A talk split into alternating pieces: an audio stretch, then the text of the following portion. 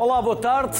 A Unesco, a Organização das Nações Unidas para a Educação, a Ciência e a Cultura, reconhece várias mais-valias à educação sexual, tais como a redução das doenças sexualmente transmissíveis ou o atraso do início da vida sexual. Em Portugal é obrigatória desde 2009, mas ainda assim há muito por fazer. Por exemplo, desmistificar. A sexualidade não é apenas sexo, é muito mais do que isso. Vamos saber mais com os primeiros convidados do Sociedade Civil de hoje. Elizabeth Fernandes, que é formadora e técnica de projetos na Associação para o Planeamento da Família, e Rui Soares, vice-presidente da Sociedade Portuguesa de Sexologia Clínica.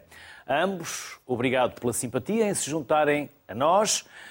É a primeira dupla de mais convidados que teremos ao longo do programa de hoje. Elizabeth, Ainda falamos pouco de sexualidade nas escolas e na família?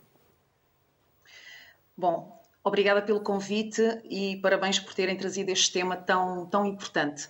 De facto, a APF uh, é uma organização uh, não governamental que tem trabalhado estas questões relacionadas com educação sexual em meio escolar desde a sua primeira lei em 1984.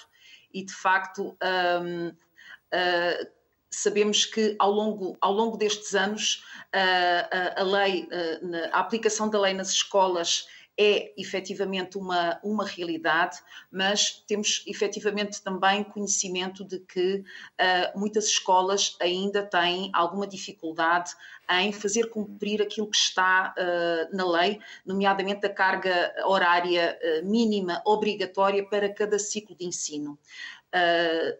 Desta forma, muitos docentes nos, uh, nos reportam uh, dificuldades uh, para poder trabalhar na sua escola estas temáticas. E fazemos um trabalho de parceria neste âmbito que passa muito pela formação de docentes e pelo trabalho articulado com com docentes da área da promoção e da educação para a saúde, Portanto, existe uh, muito trabalho no terreno, muitas vezes com pouca visibilidade. E do nosso contacto, através das várias delegações da APF uh, eh, que temos no continente e, e na Madeira, uh, vamos, vamos nos apercebendo, não é, destas, destes trabalhos que estão a ser, que estão a ser feitos, de forma a cumprir aquilo que está na lei e, e, e envolver todos os agentes educativos, nomeadamente as famílias, neste processo uh, e, e, de facto, um, trabalhar este tema de uma forma transversal a nível do currículo, do currículo uh, escolar. Um, sumariamente é isto. Rui, é diferente falarmos de sexo de falarmos de sexologia. Sexualidade. Uh, boa, tarde. boa tarde a todos. Boa tarde a todos. Obrigado pelo convite. Uh, em nome da Sede de Sexologia Clínica e em meu nome pessoal, uh, é uma honra estar presente neste programa da, da Sociedade Civil e com a doutora Elizabeth presente também. É verdade, portanto, realmente nós temos aqui uma, uma luta diária, constante, em termos de formação, que é, além de distinguir sexo e sexualidade, é tentar fazer entender não só aos próprios formandos, alunos, uh, jovens, mas também aos pais, professores, uh, alguns profissionais de saúde também, no sentido de, acima de tudo, um, aproximar cada vez mais a função da sexualidade e, a aprendizagem sobre a sexualidade para o nosso dia a dia. É realmente importante realçarmos que a sexualidade tem, acima de tudo, uma função de reprodução, uma função de prazer, uh, manifestações de afeto, ternura, uh, comunicação, carinho. Isto é fundamental, portanto, é importante que se desfoque uh, o ato sexual em si, o sexo, para a sexualidade e isto sim, a educação deve partir disto mesmo, deve partir uma abordagem geral à sexualidade e os nossos jovens devem ser formados desde tenra idade em relação a este tipo de, de formação e ser-lhes clarificada toda a nossa área em relação à sexualidade no sentido de estimular para este tipo de formação logo desde jovem. É fundamental. Elizabeth, há pais que estão muito preocupados, não sabem quando devem começar a falar destes assuntos com os seus filhos. Ehm, eles acham que devem fazer quase tudo para uh, criarem esses conhecimentos uh, junto dos filhos. Tem que ser mesmo assim? Ou é deixá-los também, em parte, descobrirem a sua própria sexualidade? a, sexualidade efetivamente é uma descoberta, não é? E, este processo uh, de educação sexual uh, é influenciado por vários agentes educativos. E, na verdade, a família é um desses agentes educativos, mas temos também o grupo de pares, onde estes jovens se inserem, o, contexto dos mídia, o contexto da escola, portanto, são espaços privilegiados de, de, para, trabalhar, para trabalhar estes temas. E, de facto, a abordagem da educação sexual deve ser uma abordagem efetivamente abrangente e que não seja circunscrita a aspectos meramente informativos. Uh, deve também servir para a criação de um sistema de valores e de atitudes e não estar uh, uh, fechado apenas e somente a transmissão de conhecimentos. É muito importante criar um espaço para que os jovens possam debater sobre estes temas, clarificar aquilo que pensam sobre determinado assunto, porque estão a viver uma, uma um, transformações uh, corporais, uh, físicas, psicológicas, emocionais durante uh, todo este processo na puberdade e na adolescência, e importa haver um espaço onde possam também trabalhar estes temas e sendo a escola um espaço privilegiado uh, de, de, de, de, educação global, a componente da sexualidade faz parte do desenvolvimento uh, uh, de cada uma das pessoas e não deverá ser nunca, nunca descuidado pais e pessoas educadoras devem igualmente ser uh, convidadas para este projeto uh, de, de, de, trabalhar uh, este tema nas escolas e devem ser devidamente informados do que é que a escola está a prever fazer naquele ano letivo para cumprir aquilo que está na, na nossa lei em Portugal. Elizabeth, não há uma minuta, não há uma idade certa para se começar a falar isto com os nossos filhos. De todo, de todo. Eh, é desde sempre, não é? Desde sempre nós está, é impossível não fazer educação sexual, porque nós estamos sempre a transmitir valores e atitudes uh, relacionado com, com, com, com estas com estas temáticas. Portanto, a forma como nós uh, falamos sobre os meninos, sobre as meninas, os papéis de género, portanto, desde tenra idade, nós vamos muitas vezes construindo uh, uh, e perpetuando alguns dos estereótipos de género, e o nosso trabalho passa muito também por desconstruir alguns desses estereótipos de género, e, e desde sempre, ao contrário do que as pessoas possam pensar, que só quando um jovem ou uma jovem, ah, a partir, a partir da puberdade, que começa a ter capacidade fértil, aqui vamos começar a falar sobre este tema, de facto, uh, os temas associados à sexualidade e que têm tanto a ver com as questões da intimidade, os cuidados com o corpo, não é?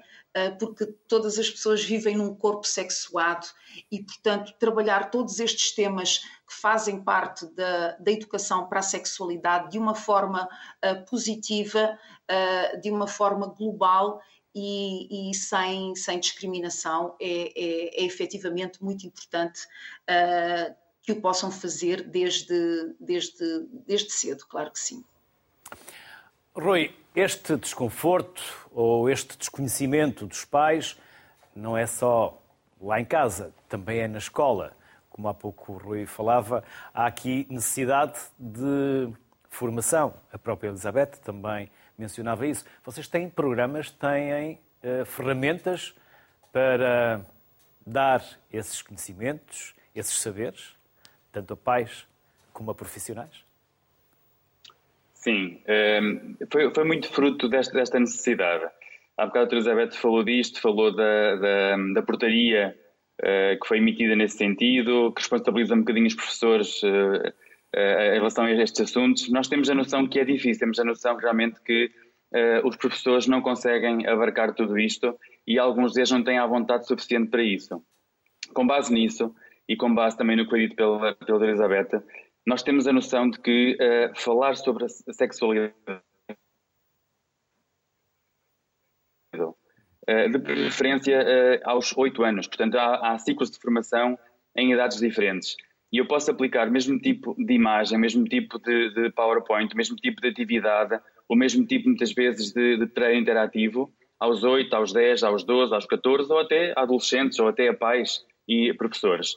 E foi com base nisso que nós criámos um, um plano, um plano de formação uh, que basicamente passa por uh, adequar uh, um conjunto de temáticas sobre desde o, o, corpo humano, órgãos do corpo humano, não só o órgão sexual, o órgão, o órgão reprodutivo, mas também explicamos previamente o aparelho respiratório, o aparelho urinário, o aparelho circulatório, para depois irmos de encontro ao aparelho reprodutor.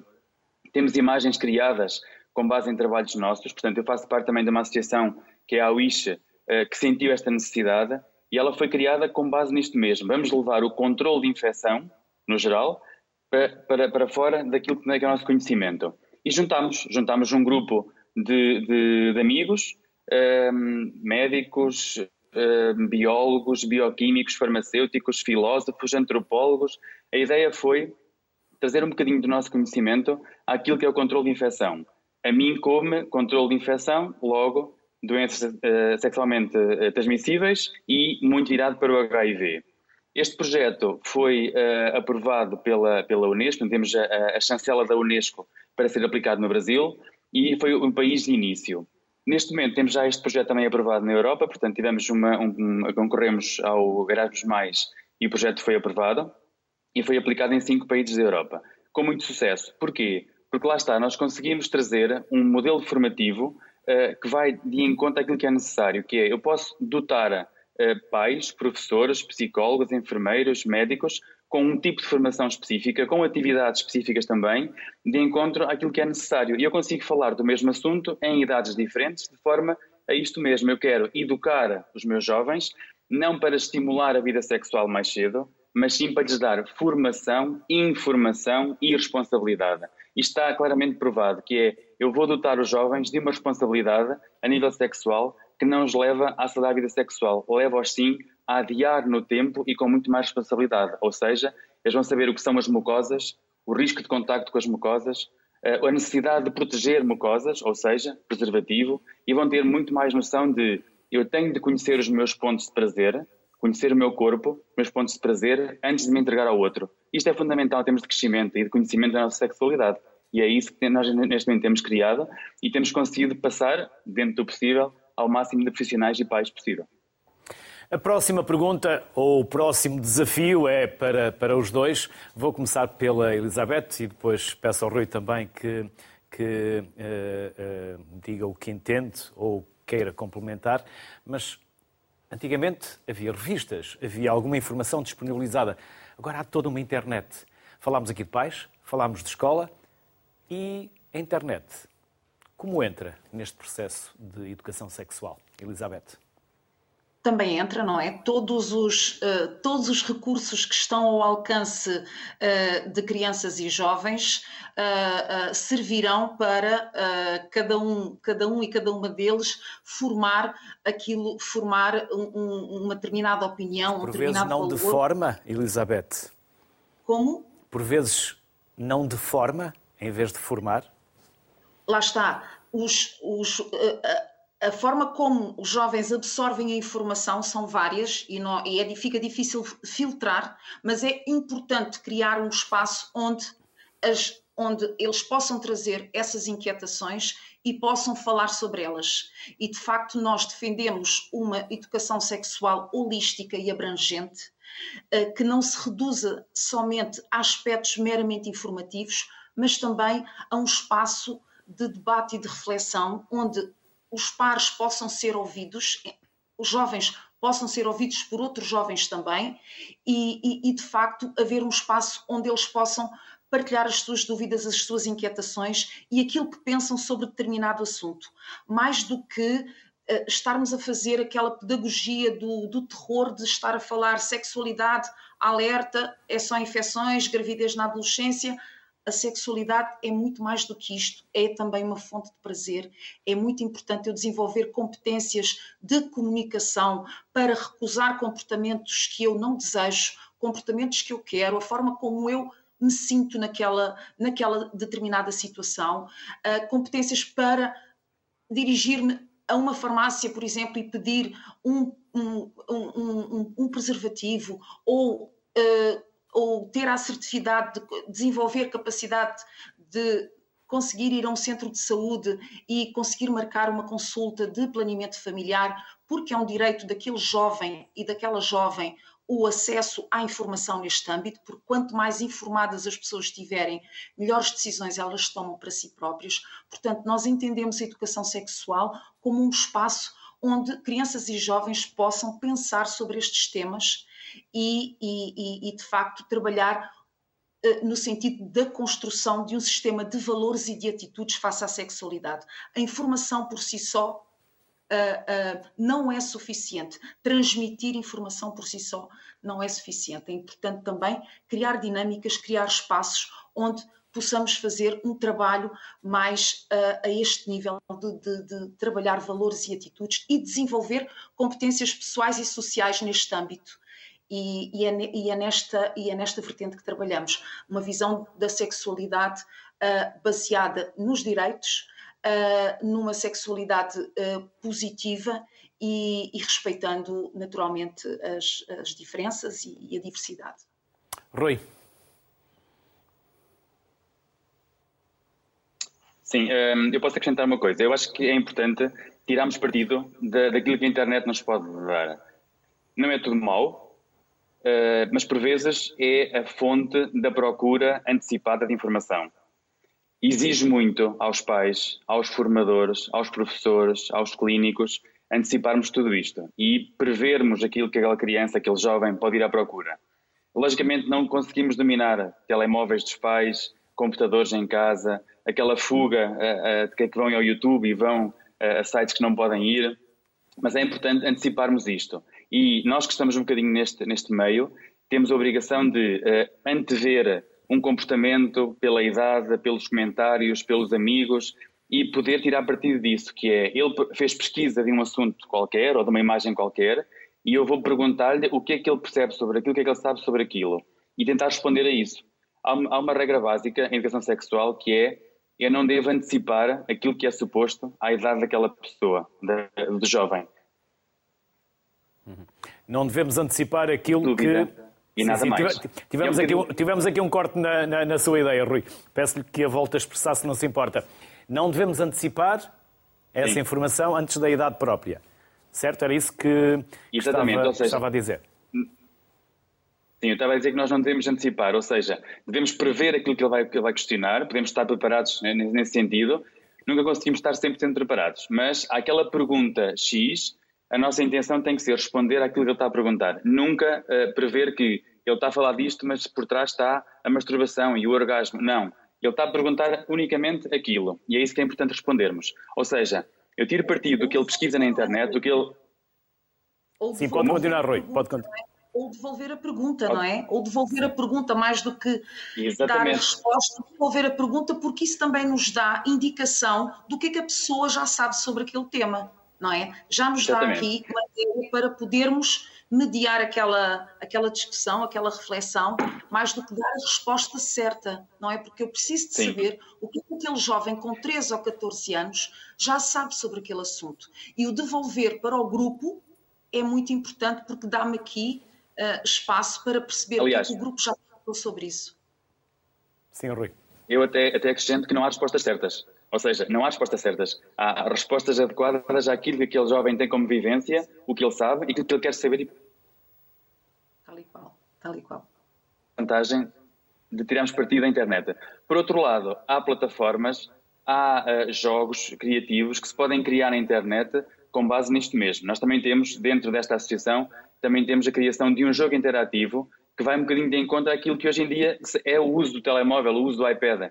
Então transportamos um jogo interativo sobre o corpo humano, sobre os direitos da mulher, direitos da criança, direitos da infância, uh, para um jogo interativo. Tem um puzzle, que tem perguntas de escolha múltipla, que tem ligações, portanto, tentar tirar um bocadinho partido daquilo que hoje é o uso dos mídias uh, em prol daquilo, daquilo que, que, questionou, que é irmos de encontro a isso mesmo e ir de encontro a uma formação interativa, lá está, e que também pode ser fonte de quê? De mais questões e de mais esclarecimentos. Portanto, acho que é um bocadinho nesse sentido que temos que ir. Não podemos jamais ser contra esta, esta modernice da, da internet, jamais. Temos é que andar um bocadinho à frente e tentarmos ser o mais proativos possível nesse sentido e ir de encontro àquilo que os nossos jovens precisam de saber porque os nossos jovens de hoje em dia são diferentes com 12 anos do que eram há 20 anos atrás, como é lógico. Rui Soares, Elizabeth Fernandes, ambos, muito obrigado por estes 20 minutos de conhecimentos e saberes tão importantes numa matéria Obrigada. também tão importante para pais que nos ouvem, avós e todos aqueles que fazem parte do processo educativo, inclusive professores. Bem-ajam, saúde, boas festas. Obrigado. E até uma próxima. Obrigado. Bom trabalho, boas festas. Obrigado. Seguimos agora a conversa com Anabela Lopes, é coordenadora do Programa de Promoção e Educação para a Saúde do Agrupamento de Escolas da Póvoa de Santeiria. Maria José Santos, professora da Escola Superior de Saúde da Universidade de Trás-os-Montes e Alto Douro. E Vânia Belis, psicóloga e sexóloga. Às três, desde já, obrigado. Ainda não vimos a Vânia, vamos vê-la mais daqui a pouco às três. Antes de mais, obrigado pela simpatia em aceitarem o nosso convite. Se quiserem uh, comentar estas diferenças que percebemos agora também por esta reportagem que há entre a forma como cada país aborda este assunto, naturalmente estão sempre dependentes dos governos e das tendências políticas que governam essas mesmas nações. Façam favor, eu não vou perguntar, mas se quiserem podem, podem comentar. Vou à, à Anabela Lopes um, eh, para lhe perguntar na cadeira, na disciplina, que conteúdos hum, são hum, selecionados, abordados e depois hum, eh, utilizados nesta educação sexual?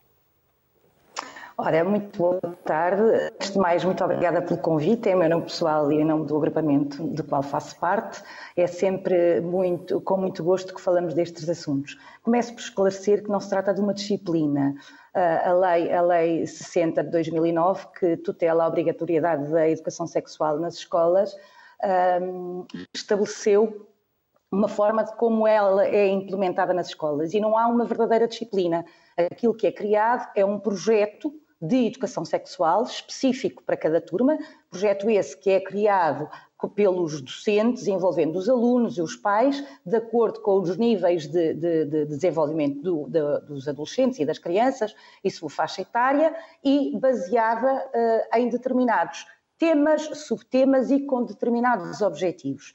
Dentro, Antes disso, se calhar dizer, e eh, concordo plenamente com aquilo que a doutora Elizabeth disse e o doutor eh, Rui anteriormente, que eh, a sexualidade não tem apenas uma dimensão fisiológica.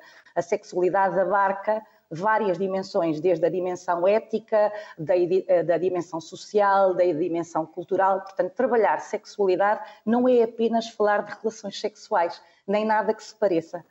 A lei tutela, assim como o referencial da educação para a saúde, um conjunto de temas com subtemas e objetivos muito específicos. Os temas passam pela identidade de género, pelas relações afetivas, por valores, por, pelo desenvolvimento da sexualidade, pela maternidade, pela paternidade, pelos direitos sexuais e reprodutivos, com objetivos muito próprios, que a doutora Elizabeth já referiu o de desenvolver a consciência de, de, de, ser uma pessoa única em relação à sexualidade, à identidade, à expressão de género, à orientação sexual, desenvolver uma atitude positiva no que diz respeito à igualdade de género, reconhecer a importância dos afetos no desenvolvimento individual, reconhecer a importância das relações interpessoais, valorizar as relações de cooperação e de interajuda, desenvolver valores de respeito, tolerância, partilha, tudo isso está englobado na educação sexual. Como é que é agilizado?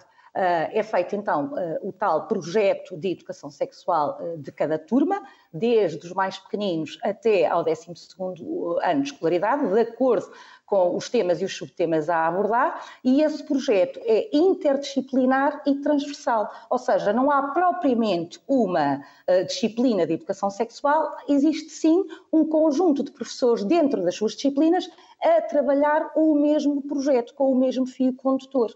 Uh, português faz uma determinada atividade, o inglês promove outra atividade, uh, as, para além das ciências naturais, da educação física, de todas as disciplinas. E é assim que funciona. Não há propriamente uma disciplina de educação sexual. Maria José Santos, e é necessário continuar esta educação sexual mesmo depois para os adolescentes e já adultos? Muito boa tarde a todos. Eh, antes de mais, agradecer o convite, eh, não só em meu nome pessoal, mas também em nome da, da instituição onde trabalho, a Escola Superior de Saúde da Universidade de Trás-de-Monte de Douro. É um prazer estar aqui convosco e dar os parabéns pela escolha desta, desta temática, desta problemática que acho que é extremamente relevante um, e que uh, há sempre eh, várias perspectivas eh, e, e, vocês trabalham sempre as, as, diversas perspectivas de uma forma muito integrada, que eu, o que eu acho também que é muito útil, até porque falar de sexualidade é falar de multidisciplinaridade. Relativamente àquilo que, que, à questão que me colocou, dizer que de facto há quase um entendimento de que uh, os jovens do ensino superior, até pela, pela fase da vida em questão e porque já são mais crescidos, já estão, uh, e comparativamente com os adolescentes, eles estão numa fase em que já apresentam maior conhecimento e maior capacidade para tomar decisões em várias áreas da sua vida, incluindo sobre a sexualidade. Contudo, um, nós sabemos que vários estudos, não só e principalmente estudos internacionais, porque os dados para Portugal são sempre um bocadinho mais escassos e menos sistematizados, mas nos vêm revelando que há riscos associados à sexualidade e, e muitos desses riscos estão, estão muito centrados nas faixas etárias entre os 15 e os 24 anos de idade e, sobretudo, entre os 18 e os 24 anos de idade, que abrange aquela idade em que nós chamamos adultez emergente ou, ou os jovens adultos. Portanto, daí que uh, se ensinar sobre sexualidade e, e durante. Uh, ah, um, ou seja, durante a infância, depois durante uh, todo o ensino secundário é fundamental, até porque é estruturante da própria personalidade destes jovens. Uh, mas esta educação sexual não deveria terminar aqui, deveria terminar um pouquinho mais tarde. Até porque nós também temos os nossos jovens adultos a entrar na vida adulta cada vez mais tarde. Nós já há um adiamento, por assim dizer, inclusive da, da idade da, hum, classificada pela Organização Mundial de Saúde para aquilo que é o adolescente e que já se situa perto dos 21 anos até porque alguns estudos uh, da neurologia do cérebro têm demonstrado que aquilo que configura, uh, por assim dizer, a maturação uh, cerebral e a capacidade dos jovens de tomar decisões mais conscientes, e nomeadamente nesta área da, da sexualidade, uh, pode estar um pouquinho menos capaz até essa idade, uma vez que não há maturação complexa do lóbulo pré-frontal. E, portanto, isto vai reforçar um bocadinho a necessidade também de nós continuarmos esta educação para além da adolescência. E, e, e eu trabalho numa escola de saúde e todos os dias lido com jovens adultos e percebo, até porque são, faz parte das temáticas que vou lecionando, percebo que há uma falta de conhecimento muito grande, eh, não só das questões biológicas e fisiológicas, eh, mas também na, questão da proteção contra potenciais perigos, porque é assim, eh, claro que eu partilho completamente da opinião da, dos, vossos convidados anteriores, nomeadamente o Dr. Rui, o Dr. Rui e a, e a, a e a, e e a doutora Elizabeth, em que eh, pronto, ela diz que a construção do sistema de valores e de atitudes é extremamente importante na construção da sexualidade. Isso, eh, de facto, eu, tenho, eu partilho exatamente desta visão de uma sexualidade positiva, mas também não podemos esquecer que há riscos. E há riscos que estão muito associados a alguns comportamentos, principalmente nestes jovens adultos. E quando falamos do, do ensino superior, uh, o próprio contexto de ensino superior pode potenciar de alguma forma um bocadinho esses riscos. São locais, por exemplo, nós, todos nós sabemos que há, uh, os, há determinados momentos da vida académica, nomeadamente as semanas do calor e a própria queima das fitas, onde, por excelência, se uh, bebe muito e, vem, e, e, onde se concretizam uma série de comportamentos que relativamente à sexualidade uh, podem ser problemáticos, nomeadamente para a aquisição de infecções de transmissão sexual, uh, porque quando há muito álcool à mistura e outras substâncias, uh, muitas vezes as questões da, da, da proteção não são o ponto principal, não, não é o mais importante naquele momento. Uhum. Anabela Lopes, há pouco dizia que não estamos a falar de uma disciplina, estamos a falar de um projeto que é transversal às várias disciplinas. Como se articulam os professores? Como estão distribuídos esses conteúdos pedagógicos? E também que formação é que os próprios professores têm para eh, poderem abordar estes, eh, estes mesmos conteúdos dentro desse projeto transversal às várias disciplinas?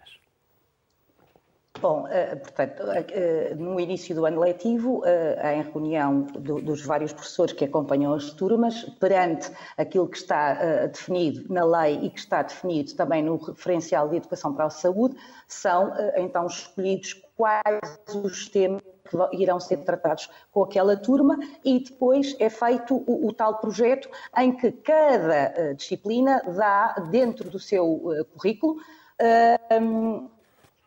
pode o tema, por exemplo, dar-vos um exemplo, uh, trabalhar afetos ou trabalhar a, violência no namoro. Por exemplo, violência no namoro. Muitas vezes, professores de português escolhem notícias tenham saído no jornal, na comunicação social e vão discutir com os alunos essa mesma notícia. Isto é, isto é apenas um exemplo de como, de como fazer. Uh, outra, outra das situações, uh, no caso das, das, das ciências naturais, muitas vezes, além da parte da fisiologia e da produção, são feitas dinâmicas. Há bocado mostrou uma imagem de uma atividade que nos é muito, muito, muito querida, uh, que é o bebê balão, que quando se dá a gravidez se articula ali com uma atividade prática em que os alunos andam uh, com um balão no bolso durante uma semana, sem saberem uh, de, que se trata de qual é a partida que, que, se pretendia que o balão fosse, fosse um bebê, exatamente para, ao longo da semana, terem a percepção algo, do que responsabilizado por algo. Só depois, no final da atividade, quando ela termina, uma semana depois, é que em exploração com eles, em debate com eles, eles próprios assumem uh, o, que, o que os professores quiseram foi que nós fôssemos capazes de ver o grau de dificuldade do que é isto, tomar conta, ser responsável, cuidar. Portanto, são uh, estabelecidas várias estratégias, vários jogos. Uh, como, é que, como é que funcionamos? Nós, no nosso agrupamento, uh, trabalhamos esta temática já há muito tempo, ainda antes da, da, da Lei 60, Uh, já trabalhávamos a, educação sexual na escola, começámos por ter um clube de sexualidade, onde os alunos procuravam uh, ajuda e resposta às suas dúvidas, tal e qual como a doutora Elizabeth, é fundamental ouvir os jovens, é fundamental ouvir o que é que eles têm para dizer, quais são as suas dúvidas, ou, ou uh, quais são os seus receios, e depois, a partir daí, começámos a construir no equipamento e a adquirir também no agrupamento, está a mostrar neste momento uma imagem, eh, uma série de materiais fáceis de serem implementados em qualquer sala de aula, em qualquer disciplina. Eh, jogos lúdicos, DVDs, eh, filmes de vídeo, canções, há uma panóplia já de material, algum que foi adquirido, outro que construído pela equipa da Promoção e Educação para a Saúde, que está disponível a todos os docentes. Um, em relação à formação, é essencial a formação dos docentes. Concordo com o Dr. Rui Soares, ainda há muitos docentes que se sentem um bocadinho constrangidos em falar deste tema, exatamente porque uh, se focam muitas vezes apenas na, na, na, na educação, na, sexualidade, apenas na parte fisiológica e reprodutiva, e ela é muito mais do que isso.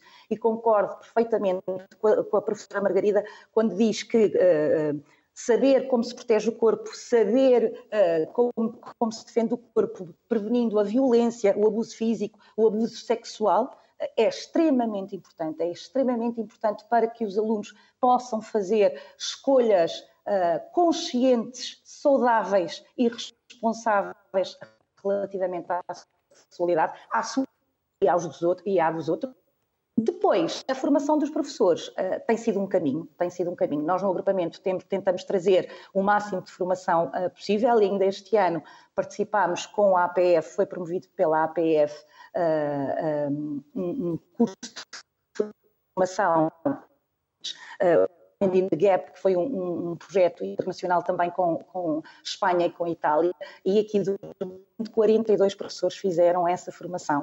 Uh, e, portanto, aquilo que vamos fazendo é tentando dar resposta também às dúvidas das pessoas. Muito importante, nestes projetos são estabelecidas para lá da educação sexual da turma pode outras instituições, outras associações à escola, outros técnicos à escola. Temos uma articulação com a saúde escolar, a enfermeira eh, a saúde escolar que trabalha connosco e que articula todas estas atividades e eh, com regularidade dentro dos projetos, de acordo com o nível de desenvolvimento e a faixa etária, temos sempre bastantes resultados, desde a APF, a Abraço, a, a doutora Vânia Belis, o também umas Anabela, estamos a começar a perdê-la. Estamos a começar a não. Estamos a... Anabela, estamos a começar a não a conseguir ouvir, porque a ligação está, nestes últimos, eh, ou pelo menos neste último minuto, foi, foi se degradando. Maria José Santos, disse há pouco que os jovens adultos chegam a essa fase da sua vida com muitas lacunas no conhecimento, com talvez muitas dúvidas. Uh, mais os rapazes ou mais as raparigas? É possível perceber qual dos géneros chega mais fragilizado, digamos assim, neste conhecimento a essa fase da sua vida?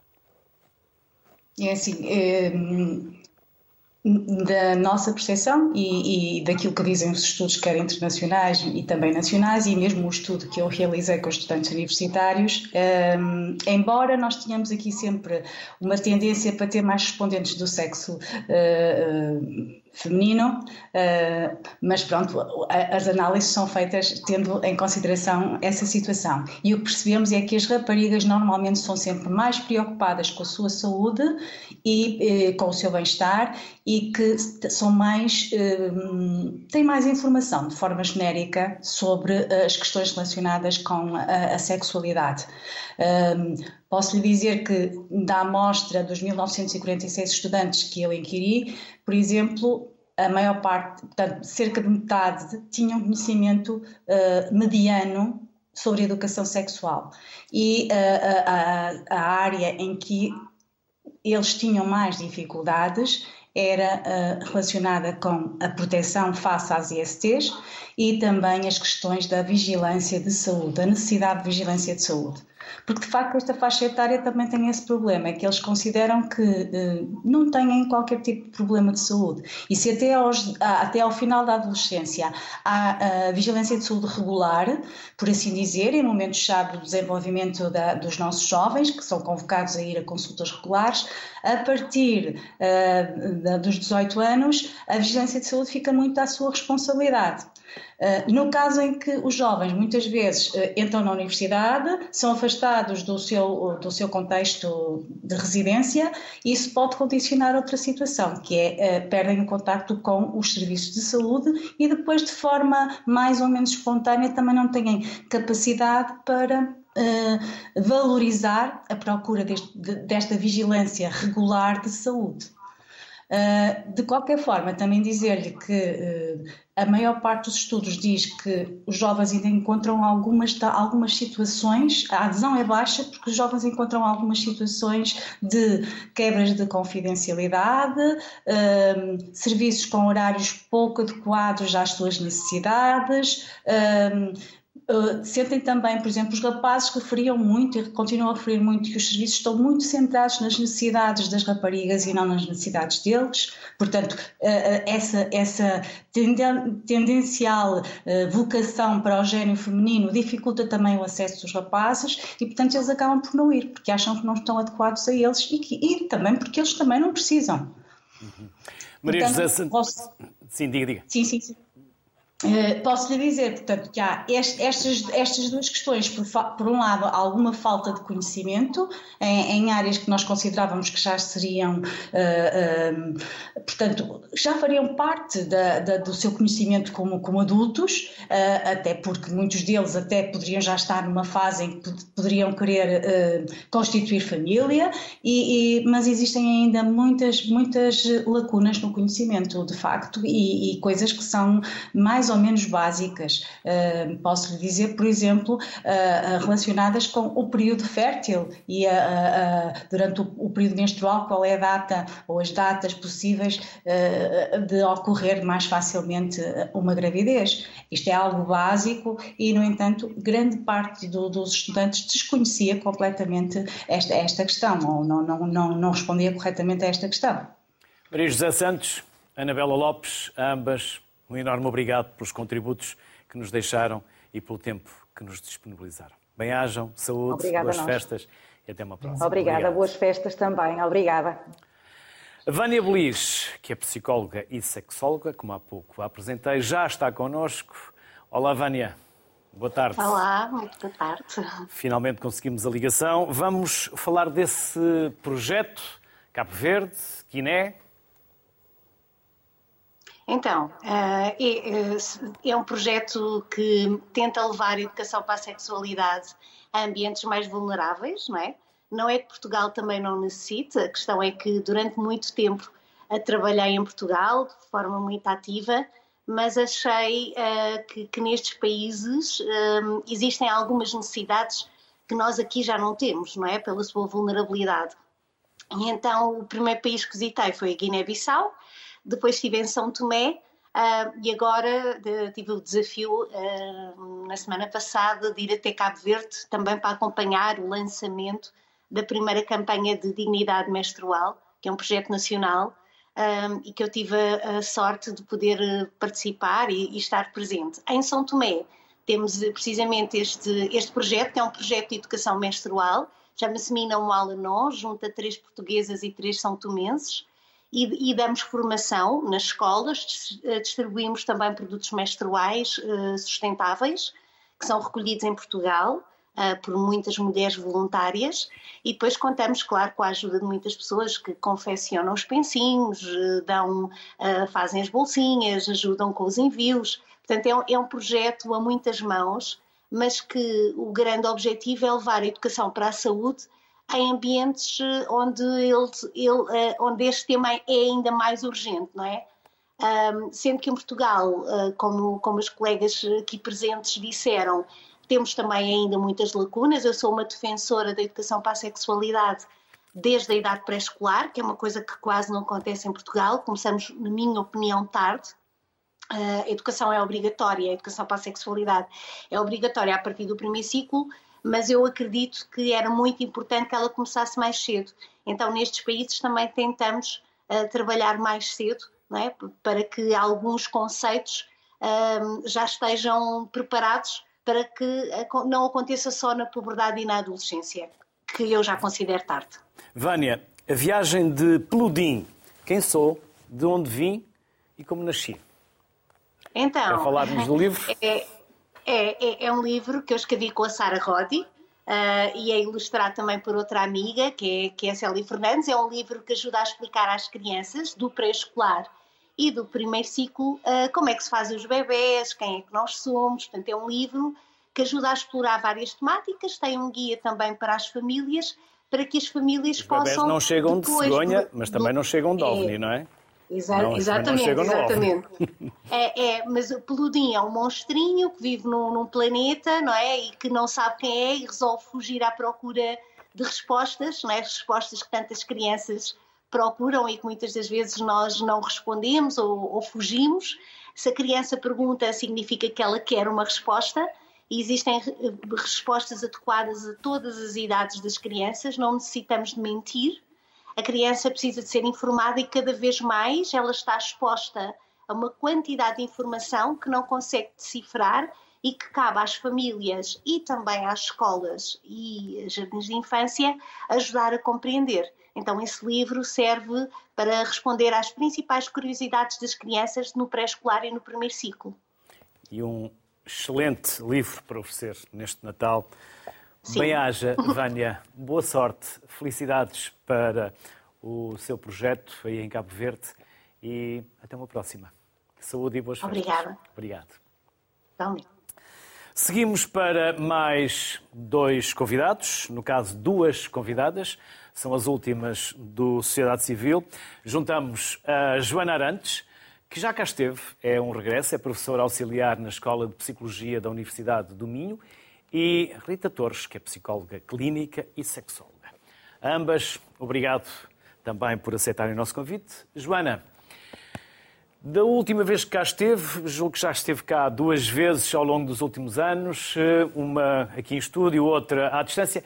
Falou-nos do trabalho que vocês têm desenvolvido uh, aí na universidade. Uh, julgo que continuaram a desenvolver uh, outros projetos. A que resultados chegaram? Que conclusões têm para partilhar connosco? Se tiver essa amabilidade, naturalmente. Muito boa tarde. Em primeiro lugar, queria agradecer o convite, não só em meu nome, eh, como em nome da Universidade do Minho. É sempre um prazer estar aqui na Sociedade Civil. Eh, e relativamente aos nossos estudos mais recentes e que têm a ver com a sexualidade e com os relacionamentos amorosos, os nossos estudos mostram que os estudantes universitários ainda apresentam vários comportamentos de risco. Por exemplo, quando perguntamos relativamente ao uso do preservativo no último encontro sexual, 42% referiram não ter usado, e quando questionados sobre o motivo para não usarem o preservativo, eh, o desconforto físico e emocional associado ao próprio uso do preservativo foi apontado como o motivo principal.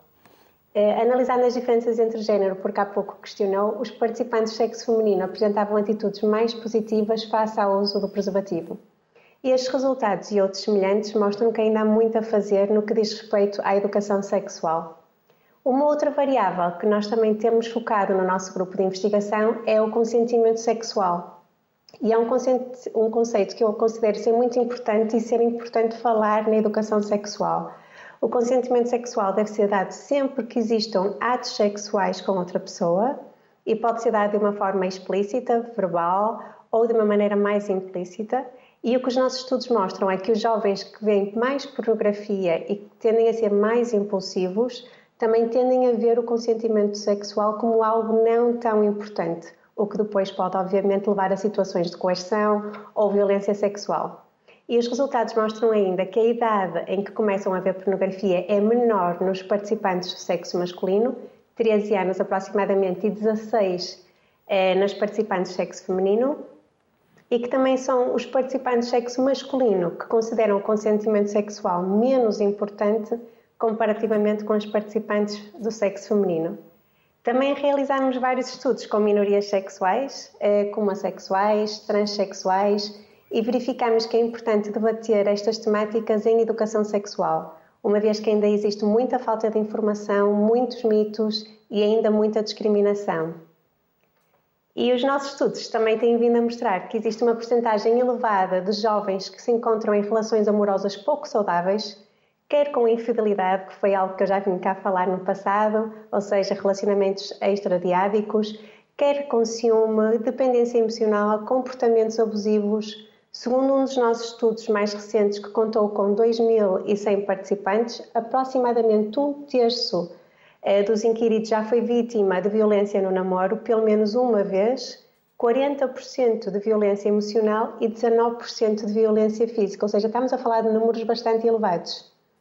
Um outro estudo recente de uma das minhas alunas de mestrado foi realizado com casais, ou seja, nós tínhamos os casais em contexto laboratorial, cada um ia para uma sala, mas respondiam ao mesmo conjunto de instrumentos e que avaliavam variáveis como personalidade, autoestima, empatia, dependência emocional. A dependência emocional aqui é uma necessidade afetiva muito intensa, sentida relativamente à relação amorosa, acompanhada por um medo extremo de perder essa relação.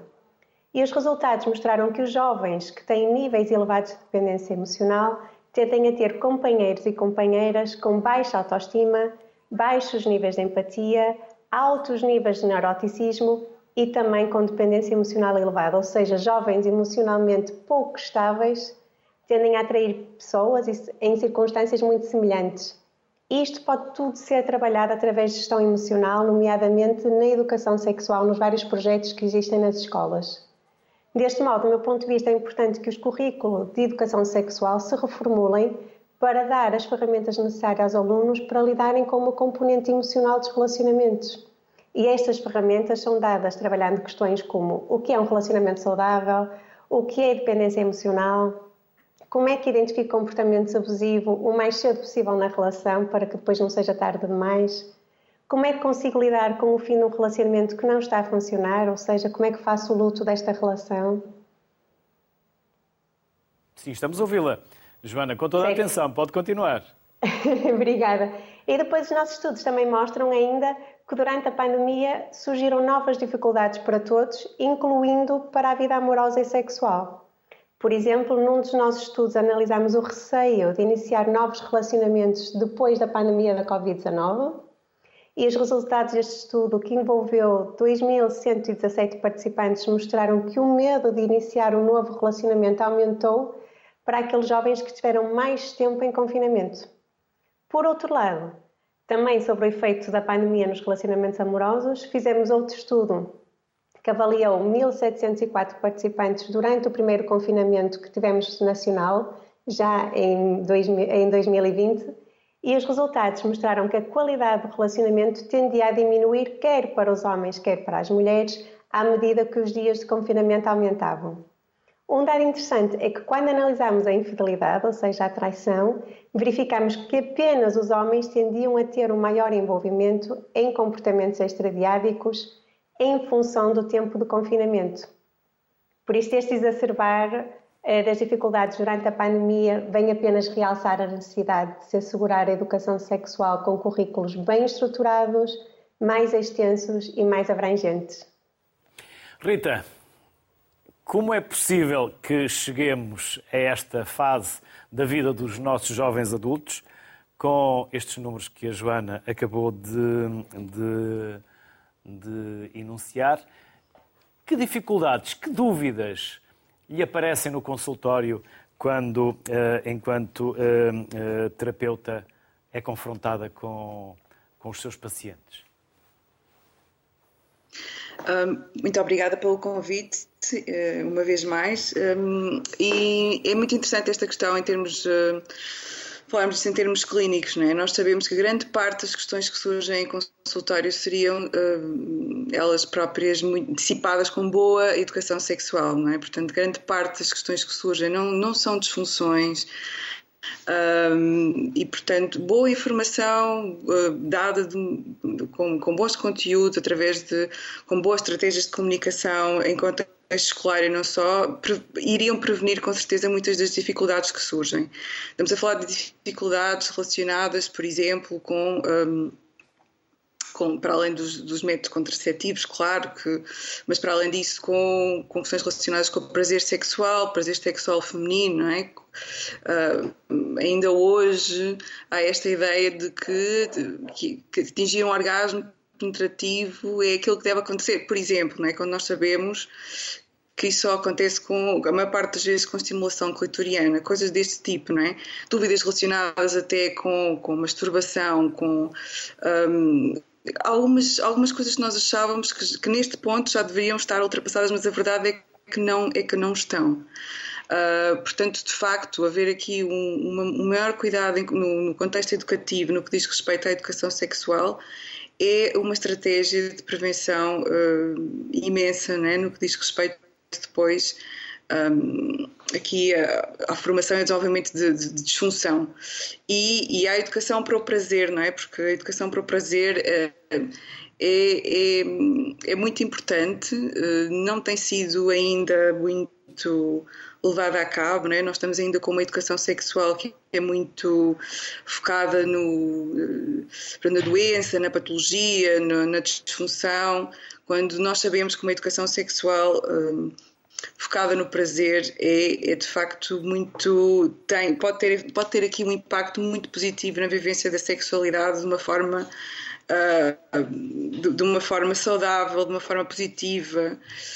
Um, a título de exemplo nós temos agora uma declaração de, de uma declaração do, do, prazer sexual que foi aqui de 2019 que foi um, que foi pensado no, no Congresso Mundial de Sexologia uh, e que remete exatamente para isto que eu estou a dizer, não é? Esta, para esta educação sexual focada, focada no prazer, focada nas, no, naquilo que um relacionamento sexual saudável deve ser, que deve ser consensual, deve ser no, livre de discriminação, protegido. Uh, e, portanto, às vezes nós de facto não, vemos ainda esta educação a, acontecer em contexto, em contexto educativo por várias razões, não é? Por, devido a variáveis sistémicas, claro, não é? nós sabemos que muitas vezes o, a escola carece de alguns recursos, é? de alguns recursos humanos, os professores estão sobrecarregados, Uh, muitas vezes não há esta, esta, disponibilidade de vários pontos de vista para aceder a esta, a esta formação,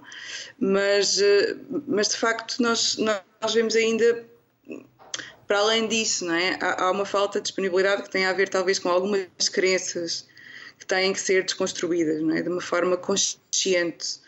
Um, aqui com, com profissionais de, de, da área educativa, não só professores, mas também os técnicos de auxiliar educativa, que são, são agentes muito importantes e muitas vezes são esquecidos. Então, eu acho que é de facto importante repensar a educação sexual no que diz respeito a estes estes conteúdos que não seja tão prescritiva, tão biomédica, uh, tão focado nos métodos contraceptivos, na, na, prevenção de ISTs, porque de facto esses são temas que se nós formos perguntar a muitos jovens, por exemplo, eles já até têm algum domínio, né? mas, mas, mas que consiga, consigamos aqui atingir outro tipo de, focar-nos em outro tipo de temas, não é? Um, nomeadamente uh, o consentimento, uh, o, que é uma sexualidade positiva, o que é o que é, que é alertarmos e sensibilizarmos para, para a discriminação, por exemplo, em função da orientação sexual, da identidade de género. Um, e, e, por isso eu acho que em termos clínicos nós obviamente teremos todo será, será uma vantagem enorme se pudermos uh, ter esta educação sexual bastante mais completa e, e mais uh, responsiva àquilo que são as necessidades de, de, de facto das, das pessoas. Hum. Rita Torres, Joana Arantes, um enorme obrigado pelos contributos, pela informação, pelos números, pelos conhecimentos, pelos saberes que connosco partilharam, tão importantes para quem nos ouve, sejam pais, os próprios jovens, professores, avós, todos nós. Bem-ajam, saúde, boas festas e até uma próxima. Obrigado. Obrigada. Igualmente, obrigada. Igualmente. Crianças, jovens, adultos, idosos, porque a sexualidade é de todos e para todas as gerações. E por isso importa, importa educar para tal. Boa tarde, saúde, boas festas.